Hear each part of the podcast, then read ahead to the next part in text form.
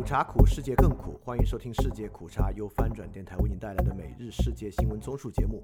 我们争做华语地区最好的每日世界新闻综述。以下是今天的新闻。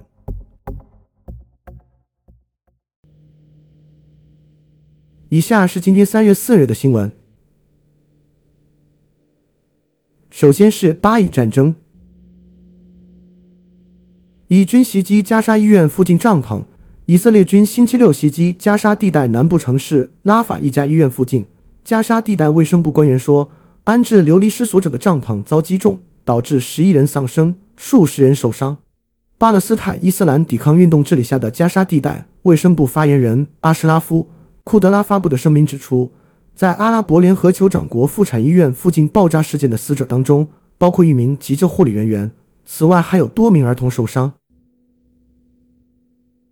下一条新闻：哈马斯抵达开罗谈判停火。哈马斯的一个代表团星期天抵达开罗，为加沙新一轮停火进行最后的谈判。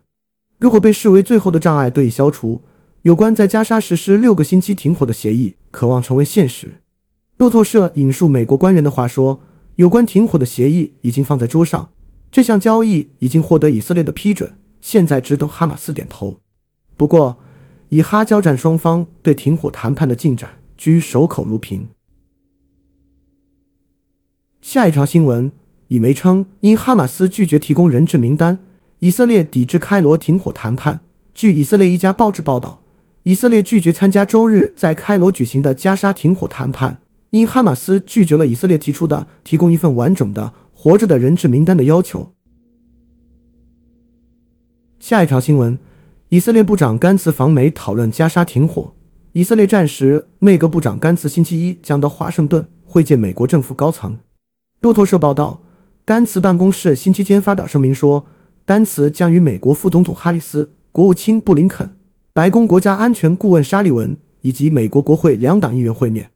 法新社引述一匿名白宫官员说，丹茨将与美国高级官员讨论在加沙地带临时停火和增加人道主义援助的努力。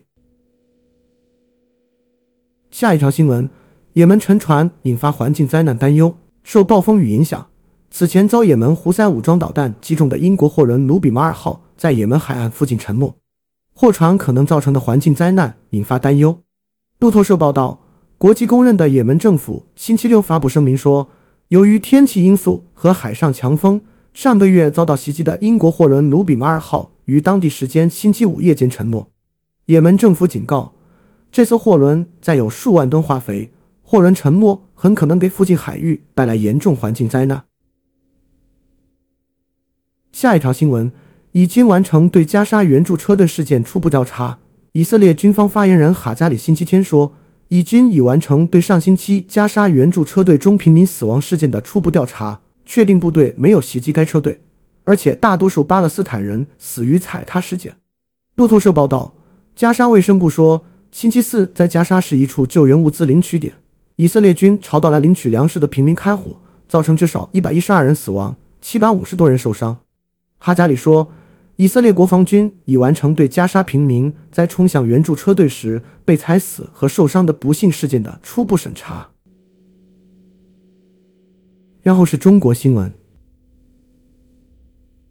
泰国协助中国公民从缅甸返回。泰国首相舍德他星期天说。泰国上星期帮助将被困在缅甸边境诈骗中心的约九百名中国公民返回中国。路透社报道，泰国警方称，此次行动于上星期四开始，并于星期六完成。泰方将中国公民从缅甸苗瓦迪镇送到泰国边境地区美索的一个机场，他们在那里登上回到中国的飞机。下一条新闻：浙江省委书记会见国民党副主席。中共浙江省委书记易炼红与国民党副主席夏立言会面时说：“浙江和台湾关系源远流长，并强调将认真贯彻落实新时代中共解决台湾问题的总体方略。”浙江日报报道，易炼红星期六下午在杭州与夏立言一行会面。易炼红说：“中共总书记习近平在浙江工作时，为浙江量身制定了‘八八战略’这一省域发展的全面规划和顶层设计。二十多年来。”在八八战略指引下，浙江发生了全方位、系统性、深层次精彩蝶变。易炼红表示，浙江和台湾关系源远流长，缘深情重。这台经贸合作、文化交流取得了显著成效，结出了丰硕成果。浙江着力为台胞台商赴浙创业兴业创造条件，营造环境，提供保障。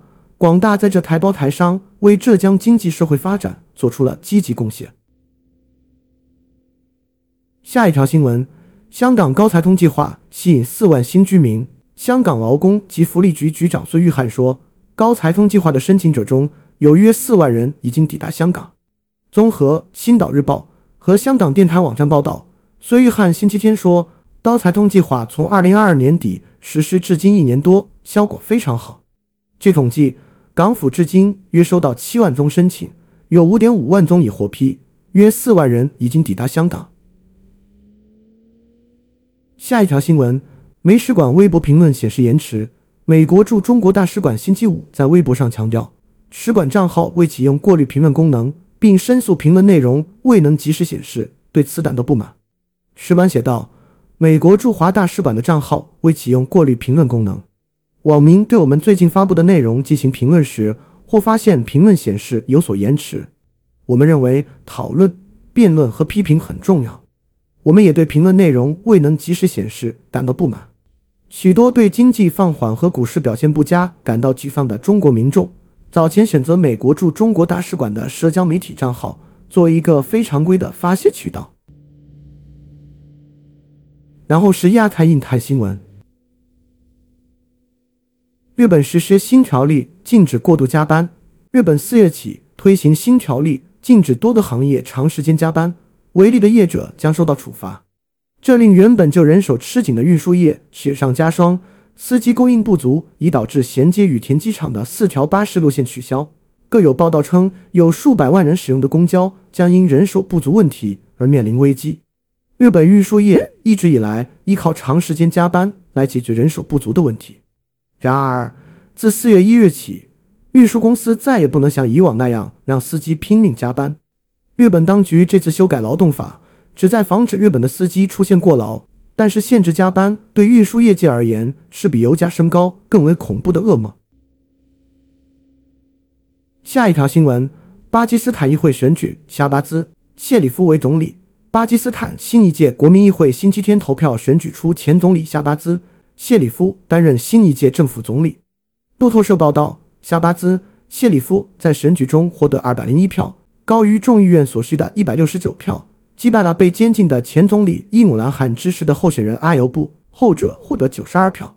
这个结果遭到了伊姆兰汗支持的悉尼派伊特哈德委员会的强烈抗议，议员们呼吁释放伊姆兰汗，并高喊口号，指控谢里夫通过操纵选举上台。下一条新闻：李显龙总理访澳洲，加强亚澳合作。李显龙总理将出访澳大利亚墨尔本，出席亚细安与澳洲领导人的特别峰会。东南亚国家和澳洲预计在会上探讨海上安全和经贸领域等合作，在地缘政治环境充斥不确定因素的形势中，释放携手应对挑战的信号。李总理星期一至星期三出访，除了亚细安澳洲特别峰会。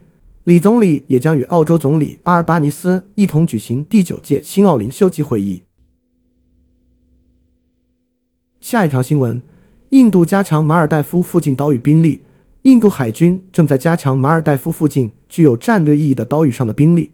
新基地会在马尔代夫开始将印度驻军遣送回国前几天启用。法新社报道。自去年亲中国的马尔代夫总统穆伊兹在竞选时承诺驱逐印度军队并赢得选举以来，印度和马尔代夫之间的关系恶化。下一条新闻：菲大使称南海为真正区域燃点。菲律宾驻美国大使罗穆尔德兹上星期三认为，南中国海是真正的区域燃爆点，而非台湾，并指中国大陆可能对菲国进行经济胁迫。中国驻菲使馆回应时指罗穆尔德兹肆意炒作南中国海问题，抹黑中国。据彭博社报道，罗穆尔德兹在一场外交活动上说：“随着南中国海课题让菲中两国关系变得紧张，菲律宾舒华农产品出口可能面临减少的风险。”然后是科技新闻：FDA 允许酸奶降低二型糖尿病风险声明。美国食品与药物管理局说，随着二型糖尿病的死亡患者和必须用药治疗的患者越来越多，它将允许酸奶制造商声称这种乳制品可以降低患二型糖尿病的风险。路透社报道，食品与药物管理局星期五在网站上发布的信函说，它将允许乳制品公司声称，按有限的科学证据，定期食用酸奶可能会降低患二型糖尿病的风险。下一条新闻：印度政府要求在部署 AI 功能之前获得许可。印度政府表示，所有目前正在测试中、处于开发的测试阶段或任何形式上不可靠的人工智能模型、大型语言模型。使用生成式 AI 的软件或任何算法在印度互联网上为用户部署前，必须获得印度政府的明确许可。印度电子和信息技术部于三月一日深夜发布了全球首个警告，他要求所有平台确保他们的计算资源不会通过使用 AI 生成式 AI、LLMs 或任何其他算法而产生任何偏见、歧视或威胁选举过程的完整性。我们关注财经方面，美预计增加从智利进口里。美国财政部长珍妮特·耶伦结束了对南美洲国家智利的访问。基于对电动车电池中使用的锂的锂需求不断扩大，他预测美国将在未来几年大幅增加从智利的进口。耶伦周六在智利北部参观了美国锂生产商雅宝后，对记者表示，到2050年止，对洁净能源的需求不断增长。可能会带来约三兆美元的全球投资机会。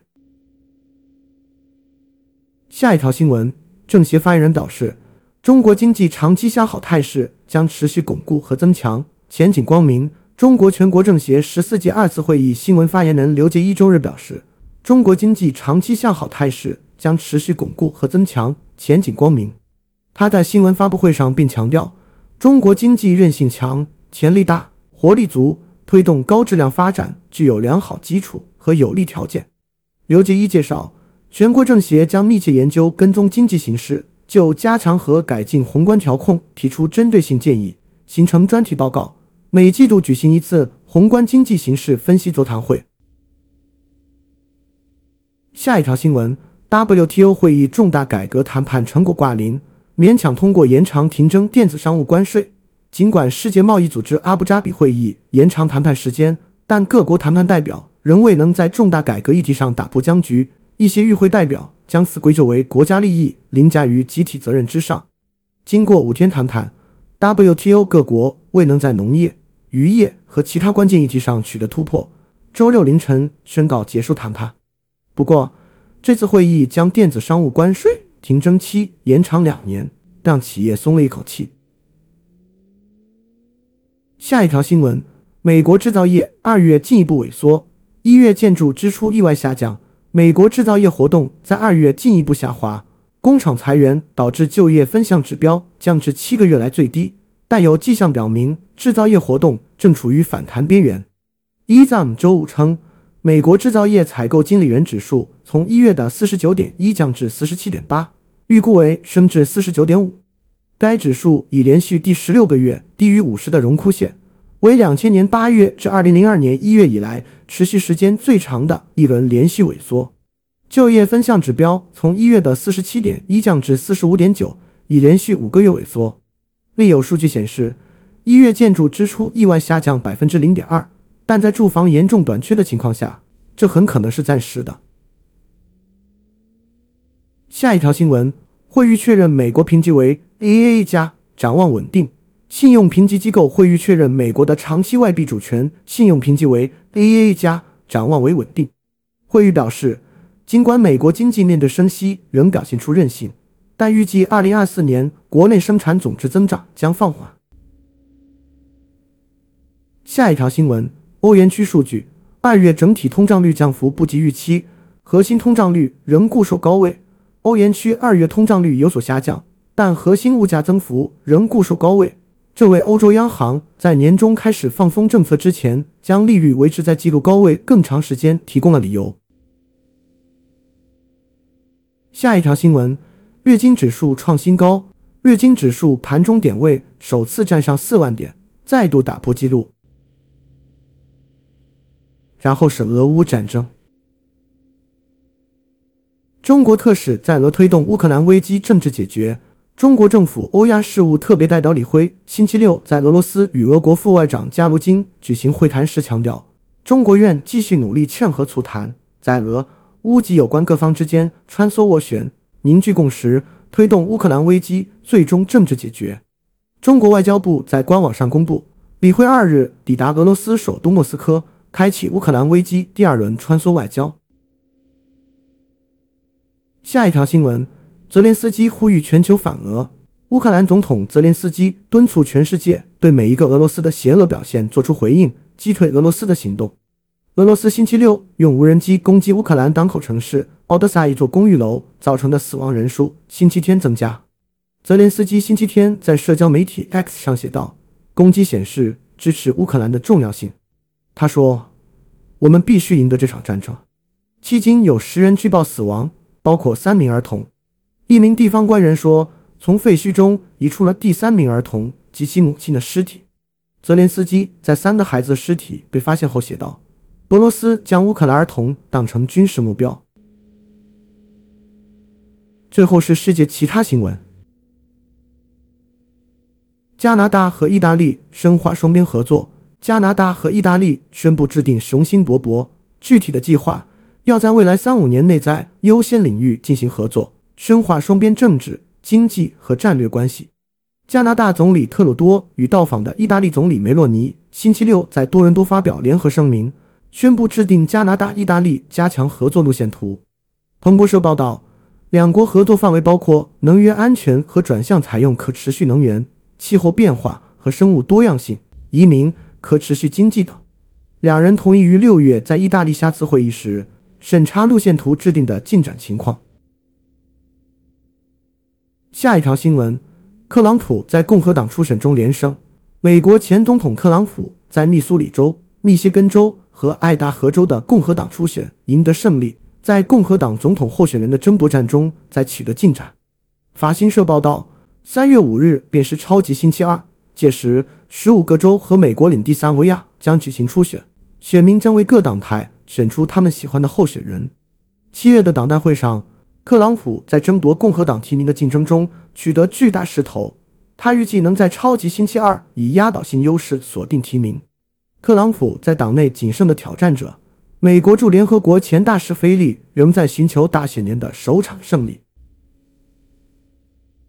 下一条新闻：瑞士投票公投赞成提高养老金，反对推迟退休。周日，百分之五十八点二的瑞士选民支持更好的退休生活倡议外部链接。该倡议提议每月额外支付养老金，以帮助在通货膨胀和生活成本上升的情况下难以维持收支平衡的养老金领取者。